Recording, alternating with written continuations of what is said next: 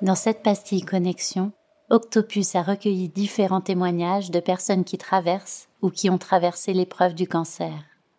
Si je porte une attention particulière à cette maladie, c'est parce qu'elle a été pour moi un grand tournant dans la vie.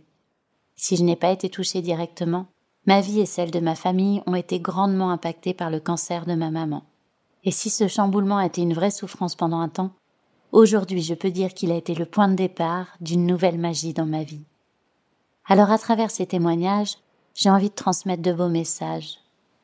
Non seulement pour celles et ceux qui sont touchés physiquement, mais aussi pour celles et ceux qui les accompagnent de loin ou de près dans cette traversée. Ces messages sont portés par des femmes qui m'inspirent. Elles ouvrent leur cœur en partageant leur vécu, leurs ressentis et leurs outils face à cette maladie. Vous allez donc écouter le témoignage de Zoé qui vit actuellement le cancer de sa maman. Zoé nous transmet ses ressentis mais surtout sa magnifique philosophie face à cette maladie. Ces mots seront interprétés par la douce voix de Lénie Cherino. Puis, il y aura Carole Florio, la créatrice de The Putsch Girl, un conte pour partager des conseils et des astuces sur le cancer. Carole nous transmet son optimisme et sa résilience qui invite à garder une grande confiance. Et il y aura également Julie Bernier. Julie nous transmet une partie de son vécu face au cancer de son frère.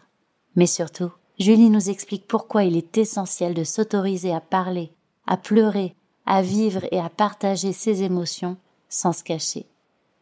Et enfin, cette chronique se terminera avec Caroline Bellegarde. Caroline a un cancer du sein et nous transmet un bout de son quotidien avec sa force, son humour et son énergie qui participent sans aucun doute à la guérison de cette maladie. Vous pouvez la retrouver sur Instagram, sur le petit monde de Caroline, mais aussi en suivant son tout nouveau compte, Gang des crânes rasés.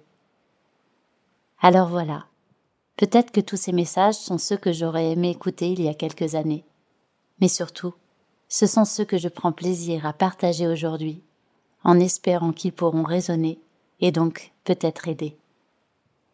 Douce et belle traversée. Cancer. À première vue, ce mot m'inspire peur et angoisse. Des images mortifères émergent mon esprit relatives à la douleur et à la mort. Cancer. Je crois que je ne connais pas bien ce que tu représentes. Es-tu une simple maladie que l'on peut attraper comme un coup de froid ou bien es-tu un indicateur qui s'active lorsqu'un boulon pète dans la machine? Et si, comme les émotions, le cancer était la sonnette d'alarme d'un dysfonctionnement plus profond? Après deux ans passés à Montréal, une ville de liberté et de bien-être, je suis revenue en France et j'ai retrouvé ma famille. Un mois après mon retour, ma maman a appris qu'elle avait un carcinome lobulaire infiltrant dans le sein droit. Drôle de mot, et difficile de comprendre ce qu'il représente. J'en ai parlé autour de moi et j'ai eu un échange très constructif avec une proche dont la mère avait elle-même été atteinte d'un cancer. Elle m'a parlé de l'ayurveda et de la naturopathie. À Montréal, j'ai eu besoin d'en apprendre plus sur moi-même j'avais des questionnements liés à l'isolement et à la distance avec mes racines.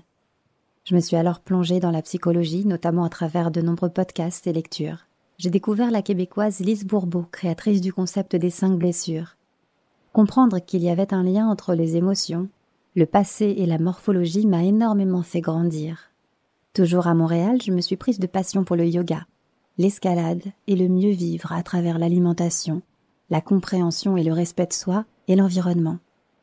Conjuguer ces prises de conscience à la dimension spirituelle de l'Ayurveda d'où découle la naturopathie, plaçant le yoga, l'énergie, le corps et l'esprit comme un tout, m'a passionné.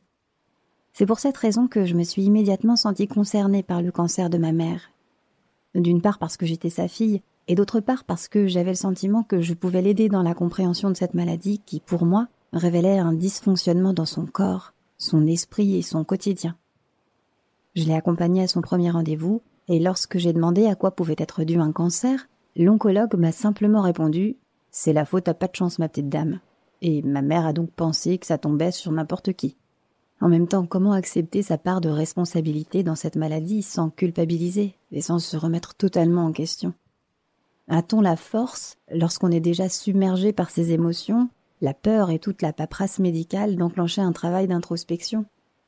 C'est à ce moment-là que je me suis interrogée sur l'existence d'une médecine intégrative. J'ai alors engagé un travail de mémoire autour de ma maman.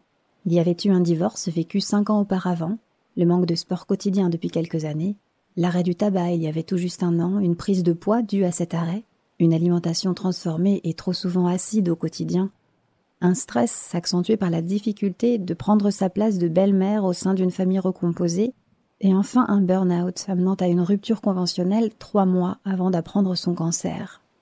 Ma mère était-elle reliée à ses émotions et à son corps lorsque celui-ci, quelques années auparavant, lui parlait par l'intermédiaire d'un ulcère et de problèmes d'intestin irritable que les médecins résolvaient en lui conseillant de ne plus manger de légumes crus? Je voyais là tous les facteurs propices à l'apparition d'un cancer. Cancer du sein de surcroît, ramenant à la maternité, la féminité, au rôle de mère. Les seins cherchent à s'exprimer, à questionner l'image que la femme en a.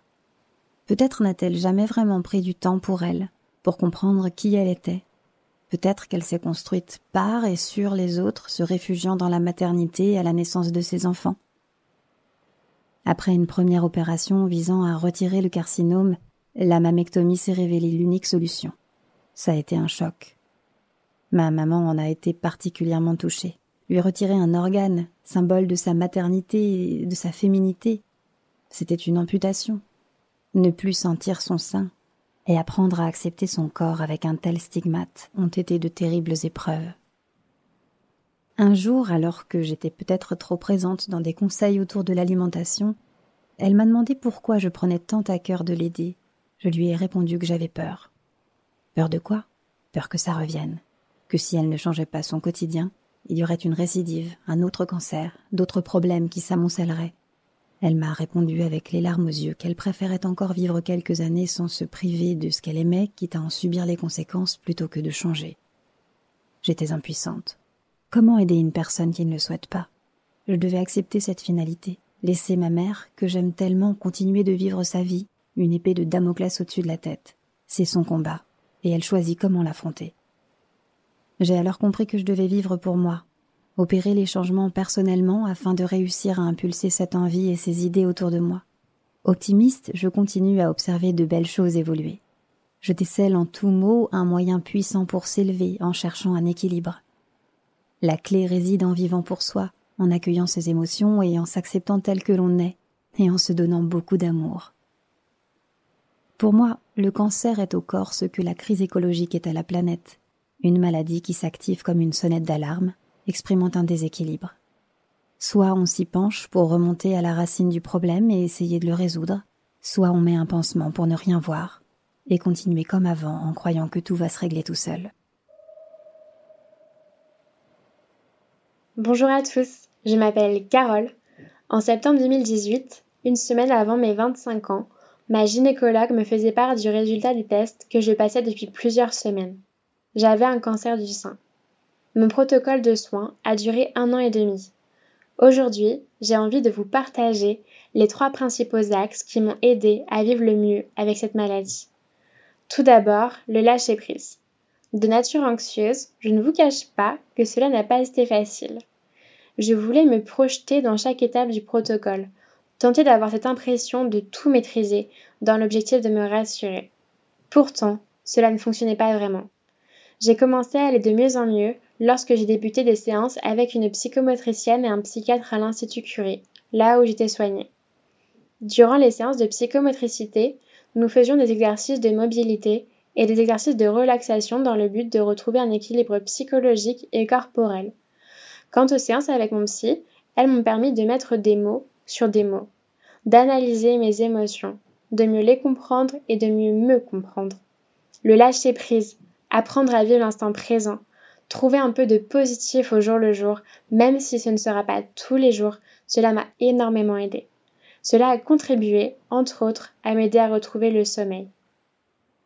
Le second axe qui m'a beaucoup aidé a été d'échanger avec des personnes qui ont la même pathologie que moi. L'été 2019, alors que j'étais encore sous protocole contre mon cancer du sein, j'ai créé mon blog et ses réseaux sociaux qui portent le même nom, The Pooch Girls. Je le voulais positif mais réaliste. Mon objectif initial était de relater mon expérience, ce que j'ai vécu, et de donner mes petites astuces découvertes en cours de parcours. J'ai vite compris que ce blog, je le faisais pour les autres, mais qu'il m'apportait beaucoup à moi aussi. J'avais beau être très bien entourée, partager avec d'autres personnes qui vivent la même chose, c'est réconfortant. Cela m'a fait du bien et cela m'a permis de libérer des émotions. Cela m'a aidé à être en phase avec mon nouveau moi et à me reconstruire, à cheminer vers la résilience. Il y a une notion d'entraide au sein de la communauté de femmes et d'hommes malades de cancer qui est très forte. Cela m'a beaucoup marqué et touchée. Enfin, je voulais vous partager les bienfaits qu'ont eu l'art-thérapie pour moi. Je n'aurais jamais pensé dire cela. Enfant, mon initiation aux beaux-arts, c'était, comment vous dire, la cata. Pendant mon protocole de soins, ma seconde approche à l'art s'est faite naturellement. Sous chimiothérapie, j'ai commencé à créer mes bijoux et à m'initier au tricot. Cela me détendait. Je me créais une bulle de bien-être dans mon quotidien angoissant où je ne pensais qu'à ce que j'allais assembler, créer, de quelle couleur, de quelle forme. Puis, pendant mon essai clinique et ma radiothérapie, j'ai pris goût au shooting photo que l'on faisait avec ma tante. Moi qui ne me reconnaissais pas avec les changements physiques dus au protocole, j'apprivoisais cette nouvelle image de moi et commençais à l'aimer. Enfin, peu de temps après la création de mon blog, j'ai croisé le chemin de Cécile, fondatrice de l'association Skin, qui aide les femmes et les hommes à traverser l'étape d'après-cancer en grande partie via l'art. Cela m'a donné l'opportunité d'essayer la sculpture et le théâtre par exemple. Est-ce que vous connaissez le kintsugi? C'est une technique d'art japonais qui date du XVe siècle environ, qui signifie littéralement jointure d'or, et qui consiste à réparer les céramiques brisées avec de la laque saupoudrée de poudre d'or. J'ai été, comme ces céramiques, brisée, puis reconstruite. Alors oui, je suis aujourd'hui différente, mais j'ai rebondi pour me rapprocher de la personne que je souhaitais devenir. Désormais, je me concentre sur trois piliers. La santé, le socle même de la vie, l'amour de mes proches et les petits plaisirs de la vie. À mon rythme, je modifie les repères que je m'étais fixés avant la maladie, pour qu'ils collent au plus juste au nouveau moi. Depuis, je retrouve mon équilibre, psychologique comme physique. Je me sens de plus en plus en accord avec moi-même. Cela fait du bien. Tu ne pleures pas devant lui, m'avait-elle dit en colère alors que j'étais encore sous le choc. Je crois que c'est là qu'on a fait notre plus grosse erreur. L'erreur de croire que de cacher le mal fait disparaître le mal. L'erreur de plier sous le silence assourdissant de nos dissimulations et nos mensonges blancs. L'erreur d'éviter la confrontation, de cacher nos émotions. Je venais d'avoir le bac quand mon frère eut un cancer. J'étais trop jeune pour vraiment comprendre ce que ça voulait dire, mais trop vieille pour qu'on décide de prendre des pincettes avec moi. Il fallait qu'on se focalise sur lui, et c'est ce qu'on a fait, il fallait qu'on lui donne de la force. Et c'est ce qu'on a fait. Enfin, en surface. À accumuler les non-dits, on trouve son réconfort ailleurs. La pharmacie, la fête, la fuite. Personne ne peut montrer un visage fort au reste du monde en sombrant face à lui-même sans un peu de réconfort de temps en temps. Moi la première. Ça aurait été si simple pourtant d'en parler ensemble, de se mettre autour de la table et d'échanger sur nos peurs, nos colères, notre désarroi, trouver des solutions ensemble, trouver un sens s'il y en avait un. Au lieu de ça, on m'a juste dit voilà la situation, voilà comment tu vas te comporter. Parce que tu le dois. Obéis et tais-toi. J'exagère, mais la rancune est encore un peu là. Comme si c'était tabou d'être triste, d'avoir peur. Mais bordel, bien sûr que j'ai peur de cette maladie avec un grand C. Elle me glace le sang, elle m'angoisse et y a pas de mal à ça. Ma tête ne fait qu'imaginer des scénarios catastrophes et je dois afficher un sourire. Je me réveille en sueur la nuit, mais je dois cacher mes cernes. J'ai beau montrer calme, mes poings se serrent dès que quelqu'un dit un mot de travers. On m'a dit d'être patiente, de me calmer, d'être optimiste et que ça va aller. Ça a l'air si simple. Mais moi je fais que pleurer. Entre deux essais, deux partiels, deux cours, j'ai largement le temps de m'effondrer. J'avais envie de crier que ma peine était légitime à exprimer. Qu'en voulant faire bien, on s'est mis tous une balle dans le pied. Que j'étais en colère de tous les mensonges qu'on m'avait dit pour me protéger et des vérités qu'on m'avait énoncées sans le faire. Qu'on aurait pu trouver un juste milieu. Être honnête les uns envers les autres en fonction de ce que le premier concerné voulait et pas de ce qu'on imaginait être juste. La seule personne qui m'en voulait pas de pleurer, c'était lui. C'est quand même un comble. Et malgré la rémission, malgré la guérison, les frustrations accumulées sont difficiles à laisser aller.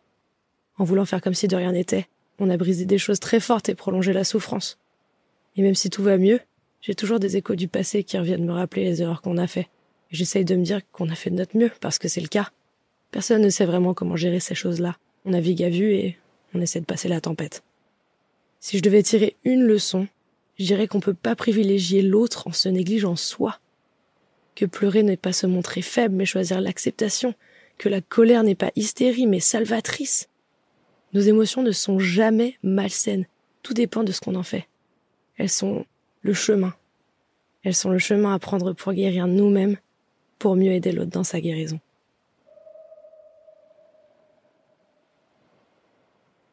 Bonjour tout le monde, moi c'est Caroline, j'ai 32 ans et on m'a dépisté un cancer du sein l'année dernière quand j'avais 31 ans. Euh, c'est un cancer agressif, HER2 positif, hormonodépendant. Alors quand j'ai appris la nouvelle, euh, évidemment tout s'est effondré autour de moi. Euh, mes parents en plus sont morts d'un cancer, donc niveau référence, il y avait mieux. donc du coup je me suis accrochée et j'ai compris par la suite que mon cancer du sein n'est pas le cancer d'il y a 20 ans, que le cancer se soigne de mieux en mieux actuellement euh, que les médecins font un travail formidable, la recherche aussi. Et euh, voilà, donc ça fait maintenant euh, sept mois que je suis en traitement de chimiothérapie. Donc j'ai eu quatre EC chimio, beaucoup de nausées, beaucoup de voilà de problèmes de santé. J'avais mal partout. C'était un petit peu compliqué au départ. Quand on a un produit comme ça dans le sang, c'est c'est pas évident. Et puis au fur et à mesure, j'ai commencé à prendre mes marques. Je me fais du bien. Je fais beaucoup d'acupuncture. Euh, et puis aussi, je garde énormément euh, l'humour, le sourire et la positivité qui m'aident euh, vraiment tous les jours. Ça me redonne du le moral, ça me booste tous les jours. Je me dis que je vais soigner rapidement, que ça va aller mieux. Et puis, et puis j'ai de l'autodérision, hein, ça c'est ça c'est sûr. J'ai une petite tête de kiwi, donc j'ai mes cheveux qui repoussent un petit peu. Et alors c'est vrai que ça change de, des grands cheveux que j'avais avant longs et magnifique et soyeux. Là, il n'y a plus rien sur la tête, mais euh, mais je sais que ça va repousser. Je sais c'est qu'une phase dans ma vie et que tout va repousser. Donc voilà, c'est peut-être de fantomas que j'ai tous les jours, où j'ai perdu mes sourcils, où j'ai perdu mes cils. Bah c'est pas grave, je me maquille et je, je rigole de cette tête-là parce que je sais qu'après, bah, je vais redevenir belle, tout simplement. Et que voilà, c'est une c'est une phase dans ma vie. Alors euh, je sais, c'est c'est un peu délicat de dire ça en disant que tout va aller mieux après et que c'est pas c'est pas facile pour tout le monde, mais euh, il faut avoir ce regard positif sur soi-même, ça aide à avancer et ça aide à guérir aussi. Et je m'aide évidemment avec le yoga, les amis, le rire. Ça m'aide beaucoup et il me reste trois chimios à faire. Donc je sais qu'après ça, ma boulette dans le sein euh, aura disparu. Puis moi, ça m'a permis de, me connaître, d'apprendre à savoir qui j'étais vraiment et d'être plus forte aujourd'hui maintenant grâce à tout ça. Euh, ce que je veux, ce que je veux pas. Et je suis contente d'avoir euh, d'avoir vécu tout ça avec euh, le sourire et d'en être bientôt sortie. C'est une parenthèse désenchantée dans une dans une vie, mais qui aide beaucoup à avancer et à avoir un autre regard sur soi-même par la suite. Et c'est ici que nous faisons escale. Retrouvez le résumé et les intervenants de cet épisode, ainsi que quelques références pour aller plus loin, sur le compte Instagram ou sur le site internet The. Si votre voyage à bord de l'Octopus a été apprécié, n'hésitez pas à offrir des cœurs sur vos applications préférées. À bientôt!